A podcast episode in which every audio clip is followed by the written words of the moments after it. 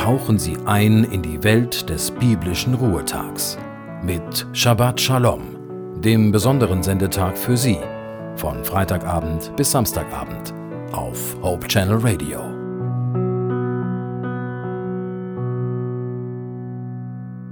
Ein amerikanischer Geschäftsmann und Investmentbanker stand am Pier eines kleinen mexikanischen Küstendorfes, als ein kleines Boot andockte, mit nur einem Fischer an Bord. In dem Boot lagen mehrere große Thunfische. Der Amerikaner gratulierte dem Mexikaner zur Qualität seiner Fische und fragte, wie lange er gebraucht hätte, um sie zu fangen. Der Mexikaner erwiderte, nur eine kleine Weile. Daraufhin fragte der Amerikaner, warum sind sie nicht länger auf See geblieben und haben noch mehr Fische gefangen? Der Fischer antwortete, weil ich damit mehr als genug habe, um meine Familie zu versorgen. Der Geschäftsmann aber fragte weiter, was machen Sie mit dem Rest Ihrer Zeit? Der Fischer erwiderte, ich schlafe lange, angle ein bisschen, spiele mit meinen Kindern, mache Siesta mit meiner Frau, bummle abends ins Dorf und spiele Gitarre mit meinen Amigos. Ich habe ein erfülltes und beschäftigtes Leben. Aber der Geschäftsmann spottete. Ich habe Harvard studiert und könnte Ihnen helfen. Sie sollten mehr Zeit ins Fischen investieren und vom Erlös ein größeres Boot kaufen. Nach einer Weile könnten Sie dann wiederum aus dem Erlös mehrere Boote kaufen. Schließlich hätten Sie eine ganze Flotte an Fischerbooten. Und statt Ihren Fang an einen Zwischenhändler zu verkaufen, sollten Sie ihn direkt an den Verarbeitungsvertrieb verkaufen und schließlich sogar ihre eigene Konservenfabrik eröffnen. So hätten sie die Kontrolle über das Produkt, die Verarbeitung und die Vermarktung.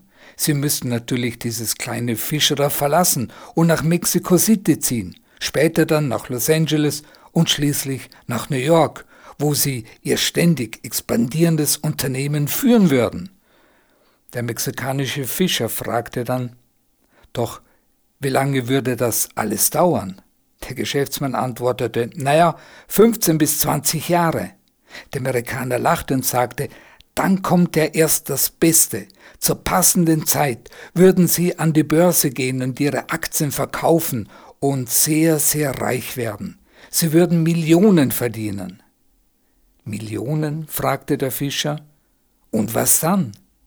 Der Geschäftsmann meinte, dann würden sie sich zur Ruhe setzen. Sie hätten dann die Möglichkeit, in ein kleines Küstendorf zu ziehen, wo sie lange schlafen, ein wenig angeln, mit den Enkeln spielen, mit ihrer Frau Siesta machen und abends ins Dorf bummeln und wo sie mit ihren Freunden Gitarre spielen könnten.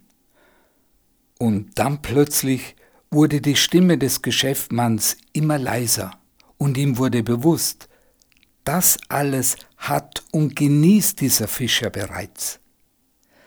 Tja, wie viel brauchen wir, um glücklich zu sein?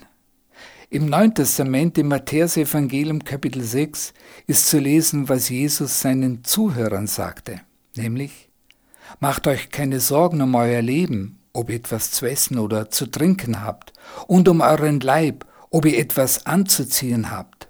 Das Leben ist mehr als Essen und Trinken, und der Leib ist mehr als die Kleidung. Seht euch die Vögel an, sie säen nicht, sie ernten nicht, sie sammeln keine Vorräte, aber euer Vater im Himmel sorgt für sie. Und ihr seid ihm doch viel mehr wert als Vögel. Wer von euch kann durch Sorgen sein Leben auch nur um einen Tag verlängern? Und warum macht ihr euch Sorgen um das, was ihr anziehen sollt? Seht, wie die Blumen auf den Feldern wachsen, sie arbeiten nicht und machen sich keine Kleider. Doch ich sage euch, nicht einmal Salomo bei all seinem Reichtum war so prächtig gekleidet wie irgendeine von ihnen. Wenn Gott sogar die Feldblumen so ausstattet, die heute blühen und morgen verbrannt werden, wird er sich dann nicht erst recht um euch kümmern? Habt ihr so wenig Vertrauen? Also macht euch keine Sorgen, fragt nicht, was sollen wir essen, was sollen wir trinken, was sollen wir anziehen. Mit all dem plagen sich Menschen, die Gott nicht kennen. Ja, mit diesen Worten lenkte Jesus unsere Aufmerksamkeit vom Haben auf das Sein. Es kommt nicht darauf an, wie viel ich habe, sondern wer ich in Gottes Augen bin. Glauben und Vertrauen zu Gott macht auf andere Art reich und glücklich. Einen gesegneten Sabbat wünscht Ihnen Ihr Christian Vogel.